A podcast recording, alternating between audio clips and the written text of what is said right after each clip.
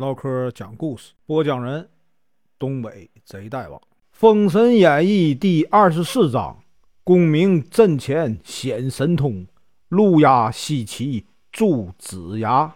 声明：本书由网络收集整理制作，仅供预览、交流、学习使用，版权归原作者和出版社所有，请支持订阅、购买正版。如果你喜欢，点个红心，关注我，听后续。化雪阵的孙天军大呼啊，要替金光圣母报仇。武夷山的白云洞散人乔坤赶来闯阵。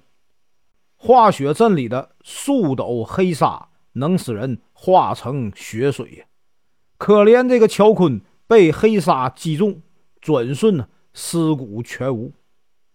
太乙真人看明了玄机，迎了出来。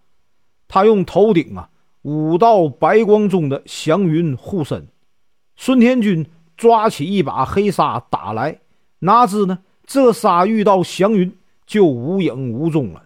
孙天军大怒，泼下足足了一斗的黑沙，可是呢照样化为乌有。孙天军一看化雪阵失败，想赶紧逃之夭夭，却被太乙真人的九龙神火罩。罩住，灶中呢出现了九条火龙，将他上下盘绕啊，顷刻烧成了灰烬。文太师大怒啊，想要为死去的道友报仇。黄龙真人说：“别急，还有施阵，明日再会。”双方呢各自收兵。回去以后啊，悲愤交加的文太师和剩下的四位道友说：“呀，今日啊。”六友遭殃，我于心不忍。四位道友还是回岛吧，让我和姜子牙决一死战，同归于尽。说完呢，已是泪如雨下呀。四人安慰他说：“文兄啊，不必这样，这都是天数，我们自有办法，不用担心。”众人散去后啊，文太师食不知味啊，愁眉紧锁。这时呢，他突然想起峨眉山。罗浮洞的赵公明顿觉豁然开朗，于是呢，他跨上了莫麒麟，直奔峨眉邀赵公明下山。赵公明一看道友有难，既然应允，带着门徒陈九公、姚少师直奔西岐。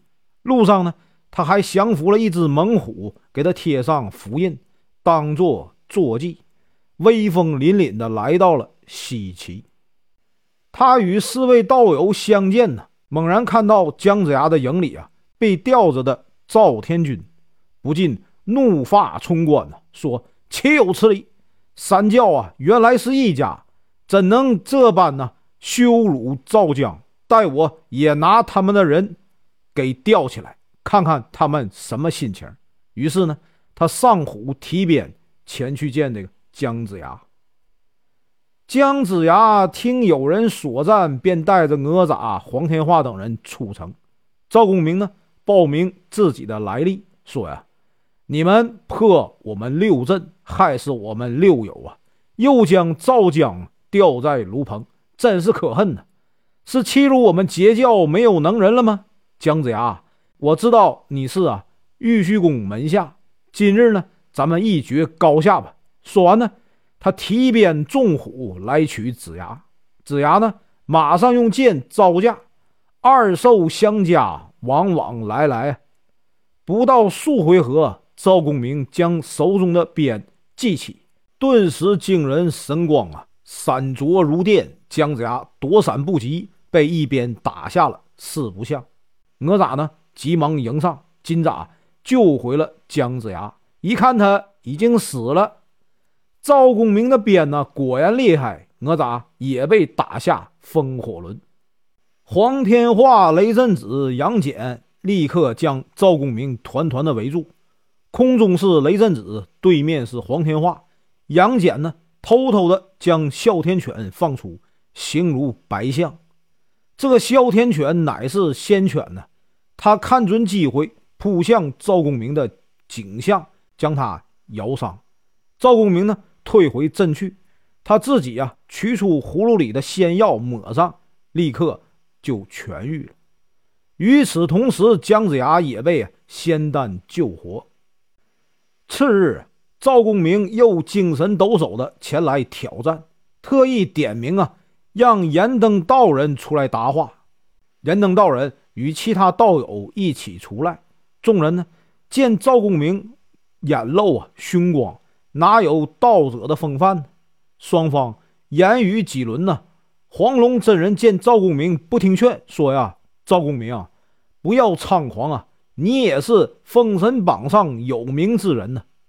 这个封神榜有名之人都是死人呢。赵公明一听大怒，记起呀昆仑锁，把黄龙真人呢擒走。赤精子一看不好，急忙持剑赶来。没几个回合呢，赵公明记起一串定海珠，此物啊非常神奇，发五色光。连神仙也看不真切，到底是何物？此物呢，把赤精子、广成子、道行天尊、玉鼎真人和灵宝大法师五人都打伤了。赵公明得意洋洋的回营了。回营以后啊，赵公明把黄龙真人也吊了起来，用那个符印压住了他的元神，防止他逃脱。文太师设宴庆贺呀。朝歌营中一片欢呼，西岐众仙人还在讨论到底是被何物所伤。严登道人准备呢，明天亲自出马一看究竟。夜晚呢，杨戬受师傅之命变成飞蚁，帮黄龙真人将头顶的符印揭去，救回了黄龙真人。转眼间呢，朝霞满天，新的一天来了。赵公明又来挑战，他能掐会算，点名让救走啊黄龙真人的杨戬出来。燃灯道人迎了出来，赵公明不满燃灯道人说周武王乃是圣主，提鞭就打呀。燃灯立刻用剑招架，没打几个回合，赵公明将定海珠啊记起。燃灯道人皆慧眼定睛望去，却也只看到。五彩之光，别无他物。于是呢，他赶紧拨路就走啊，奔往西南方向。经过一座山坡啊，见松下有两个人在下棋。他们是啊，武夷山散人萧生和曹宝。两人拦下了燃灯，听了事情的经过，打算帮他。这个时候呢，赵公明已经赶到了，两人牵着他逆天行事。伏甲灭真还不知罪，赵公明大怒啊，举鞭就打。两位道人以剑相迎，没打几个回合，赵公明记起啊捆龙锁。萧生笑着说：“来得好啊！”他取出一只啊有翅膀的金钱，记起。两件宝物碰在一起，昆仑锁被收了。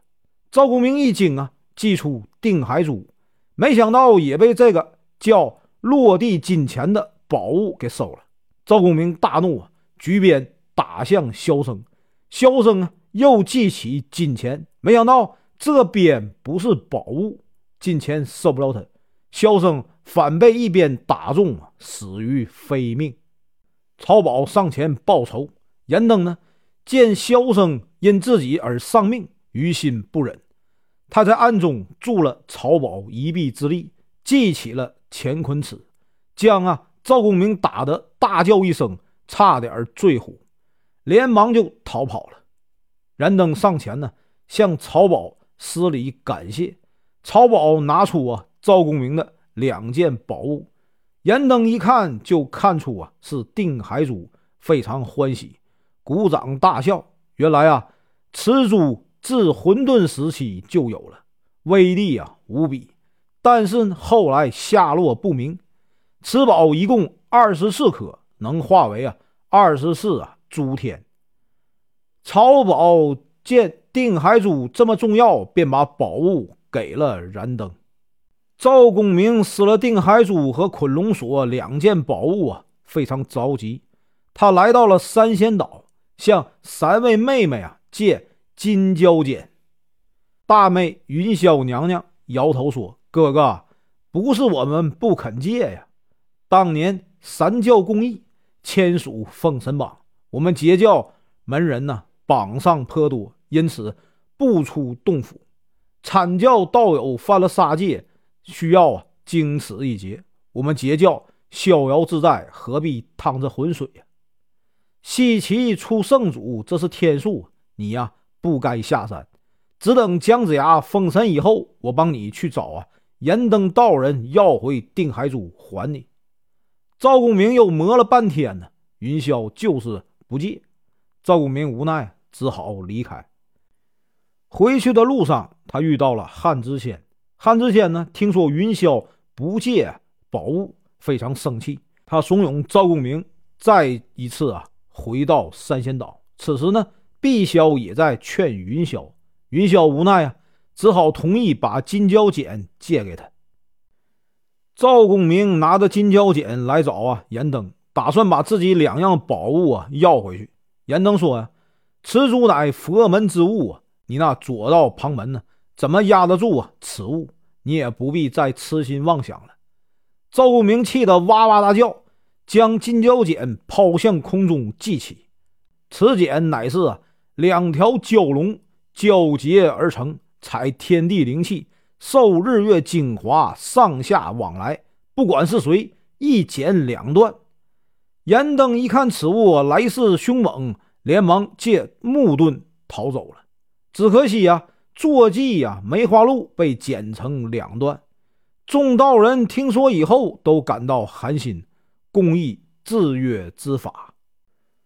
就在这时啊，一个叫路亚的道人前来帮他们。众仙人都不认识他。原来此人呢，是七昆仑的散仙，得道于原始之初。路亚因为生性啊闲适随意，故没有收啊任何徒弟，只是在天地间畅游。